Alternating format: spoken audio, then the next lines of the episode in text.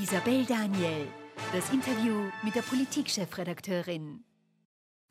Die israelische Armee und deren Sicherheitsdienste konnten heute eine gute Nachricht einmal äh, verbreiten, nämlich zwei Geiseln konnten von der israelischen Armee aus dem Gazastreifen befreit werden. Wie es sonst läuft mit dem Krieg gegen die Terrororganisation Hamas und äh, was es mit der Kritik der USA auf sich hat, das möchte ich jetzt den Sprecher, also einen der Sprecher der israelischen Armee, Major Ari Shalika, fragen. Und ich freue mich, ihn per Zuschaltung aus Israel begrüßen zu dürfen.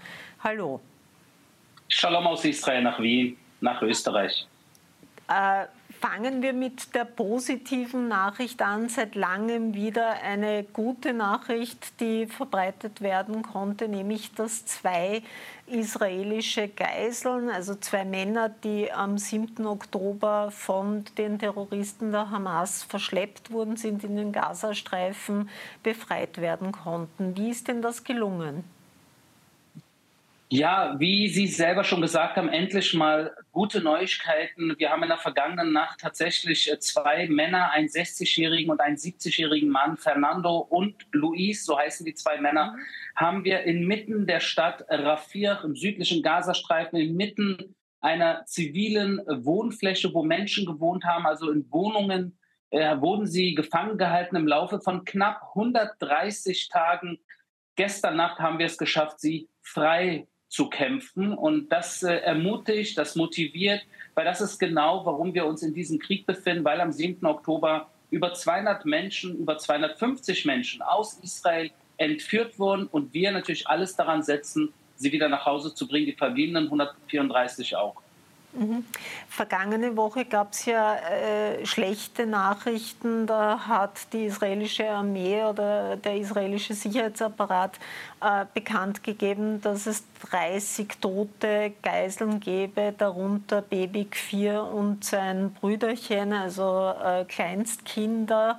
Äh, weiß man eigentlich noch was über die verbliebenen Geiseln?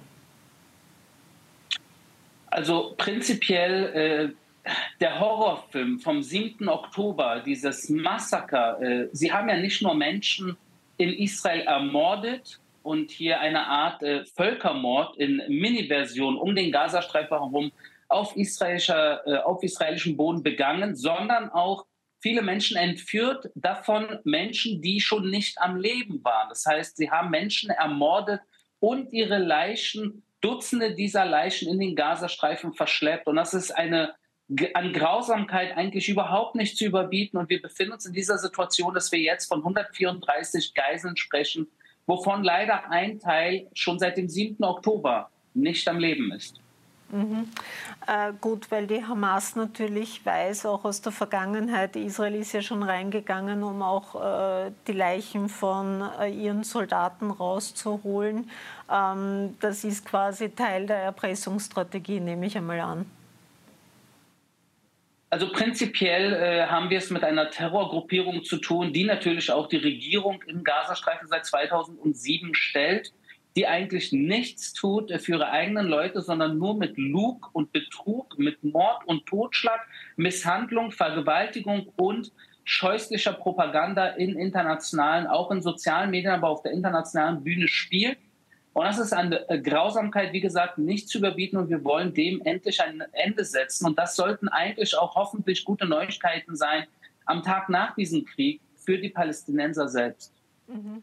Äh, noch äh, tobt dieser Krieg. Und Sie wissen, da gibt es jetzt zunehmend auch internationale Kritik am Vorgehen der israelischen Armee oder der israelischen Regierung, die das äh, äh beauftragt. Und vor allem die USA, die ja der engste Verbündete Israels sind. Und Joe Biden verlangen jetzt, dass es einen klaren Plan gibt für die Offensive, die eben in Rafah im Süden äh, nahe Ägyptens geplant wird und dass es einen Schutz für Zivilisten geben soll. Wird äh, Israel dem nachkommen? Ja, absolut. Also wir sind seit äh, Day One, sind wir eigentlich auf zwei Spuren unterwegs. Das eine ist vis-à-vis -vis den Terroristen, wo wir so präzise wie möglich den Umständen entsprechend operieren. Und auf der, ne auf der Nebenspur, auf der parallelen Spur, vis-à-vis -vis den Zivilisten, wo wir natürlich von Anfang an klar gemacht haben, wir haben sie gewarnt, wir haben ihnen äh, humanitäre Zonen eingerichtet, humanitäre Wege äh, wir haben ihnen gesagt, wo sie sich, äh, aus welchen Gebieten sie sich entfernen sollten, wo die Hamas äh, operiert und wo wir in Zukunft vorgehen werden. Und genau das tun wir seit drei Monaten natürlich, um die Zivilisten außen vor stehen zu lassen und so präzise wie möglich gegen die Terroristen vorzugehen. Das Problem bei der Situation im Gazastreifen ist, dass es sich hier um viele Zehntausende Terroristen handelt, die natürlich tief innerhalb der zivilen Infrastruktur embedded sind, dort sich alles zu Nutzen machen, alles infiltriert haben, alles missbrauchen, Krankenhäuser, Schulen, Moscheen, UNRWA-Gebäude. Und in dem Sinne wir auch als westliche freie Gesellschaft Geduld brauchen im Kampf gegen den Terror. Ich möchte euch daran erinnern, dass zum Beispiel die amerikanische Armee und die irakische Armee in Mosul, in einer Stadt im Norden Iraks, um den IS in die Knie zu zwingen, haben sie knapp ein Jahr gebraucht. Und deshalb äh, müssen wir in dieser Terrorbekämpfung im Gazastreifen auch ein Stück weit Geduld mitbringen. Aber der Ball liegt im Endeffekt in den Händen der Terroristen. Wenn sie heute die Geiseln auf freien Fuß lassen, alle Geiseln, 134, und sich ergeben, könnte es morgen schon Ruhe geben. Mhm. Äh, ich komme nachher noch zu UNRWAF, die Sie angesprochen haben, diese UNO-Flüchtlingsorganisation, aber ich muss noch einmal zurückkehren. Äh, Sie haben gesagt, Sie bemühen sich, möglichst die Zivilisten zu schützen, aber natürlich weiß man, es gibt auch auf palästinensischer Seite natürlich in diesem andauernden Krieg viele auch äh, zivile Opfer, auch wenn das stimmt, dass die Hamas sich bei Zivilisten versteckt. Aber gleichzeitig ist Rafah normal besonders dicht besiedelt, gerade weil ja auch viele geflüchtet sind vom Norden in diese Region.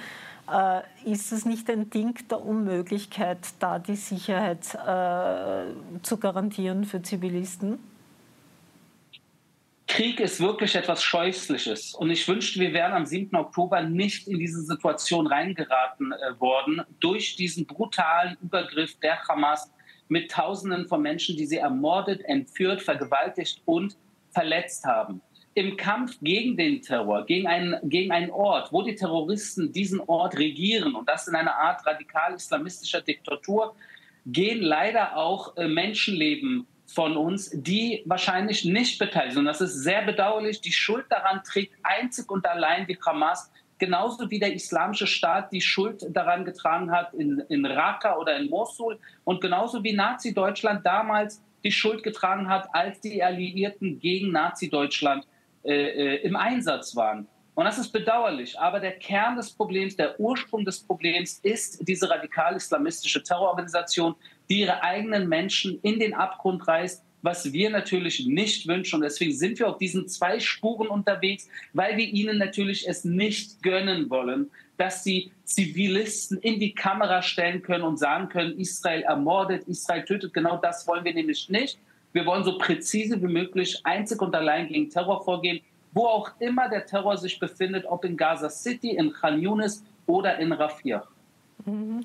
Aber Sie wissen, dass die Hamas oder äh, auch sonstige Leute aus dem Gazastreifen genau diese Bilder produzieren und dass deswegen äh, eigentlich Israel den Propagandakrieg, und es gibt immer einen Propagandakrieg in einem äh, militärischen Krieg, gerade verliert wir lassen uns nicht ablenken äh, von äh, Nebenschauplätzen, sage ich. Und wir lassen uns auch nicht äh, erpressen durch Terroristen, sondern wir haben uns von Anfang an ganz klare Ziele gesetzt. Und wenn wir bei nie wieder und nie wieder ist jetzt sind, dann ist das jetzt der Zeitpunkt, wo wir die Terroristen einzig und allein klar machen wollen, dass wir sie in die Knie zwingen werden für das, was sie getan haben.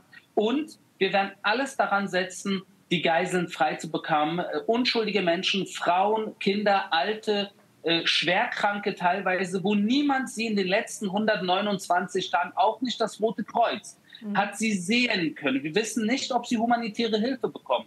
Wo man im Westen immer laut aufschreit, was ist jetzt mit der humanitären Hilfe für die Palästinenser? Da frage ich mich, ob dieselben Menschen sich auch fragen, was ist mit humanitärer Hilfe für 100 und noch 34 verbliebenen Geiseln. Mhm. Äh, jetzt haben Sie vorher die UNRWA, das ist die spezielle UNO-Flüchtlingsorganisation für Palästinenser. Das ist so ein Unikum in der UNO. Äh, äh, angesprochen und da wurden ja schon mehrmals schwerste Kritikpunkte geübt, dass UNRWA-Mitarbeiter offenbar auch teilweise Teil der Hamas sein sollen. Und Sie haben da erst vor kurzem eine Art Computerzentrale gefunden in so einem UNRWA-Gebäude. Können Sie erklären, was das war?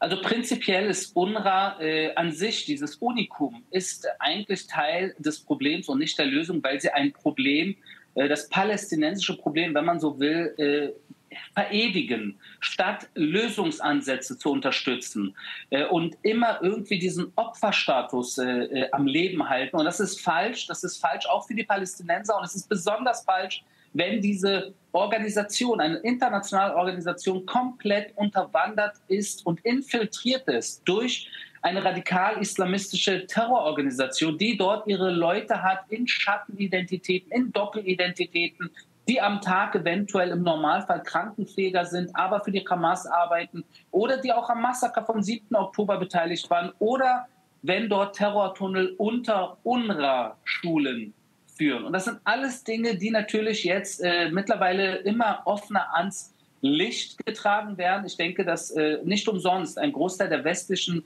äh, finanziellen Unterstützer von UNRWA mittlerweile wirklich äh, ihre finanzielle Unterstützung mhm. Äh, nochmal überdenken und ich sage das Folgende. Im Endeffekt, wir als Israelis und ich persönlich auch, wir wollen nichts Böses den Palästinensern. Wir würden gerne, dass ihr Rasen genauso grün ist wie unser Rasen. Ihr Rasen darf auch gerne grüner sein als unserer. Aber sie sollen bitte vom Terror ablassen. Sie sollen bitte aufhören, äh, uns zu terrorisieren, uns abzuschlachten, uns zu vergewaltigen, weil wir wollen eigentlich nur ein Seite an Seite. Und diese Seite an Seite wurden am 7. Oktober auf brutalste Weise äh, in Frage gestellt. Und wenn wir heute in die äh, wenn wir gucken, wie die Palästinenser weltweit auch auf den Kundgebungen sich positionieren, dann hört man immer wieder From the River to the Sea, was eigentlich auch nichts anderes ist als ein Aufruf zum Völkermord gegen die Juden. Und das dürfte eigentlich so nicht toleriert werden, auch nicht auf österreichischer Straße. Mhm. Äh, also prinzipiell ist es, wird es hier verfolgt, wenn das äh, gebrüllt wird, aber es brüllen halt sehr viele und zwar weltweit. Sie wissen, es gibt auch einen Anstieg von antijüdischen, antisemitischen Vorfällen äh, im Westen und sonst wo. Äh, aber ich möchte zurückkommen auf eine Frage, die, die sich sowohl im Ausland, aber auch in Israel viele stellen. Es sind ja doch einige Fehler passiert rund um den 7. Oktober, weil es gab Warnungen auch von israelischen äh, Militärangehörigen. Wie kann Israel verhindern, dass sich so etwas wiederholt? Weil der Hass ist ja sicher nicht geringer geworden von Hamas und ihren Fans nicht nur Hamas und ihren Fans, sondern auch der islamische Dschihad und die Hisbollah und die Imam Hussein Brigade und die Houthis und die Hashd el-Shabi und natürlich allen voran das Mullah-Regime im Iran.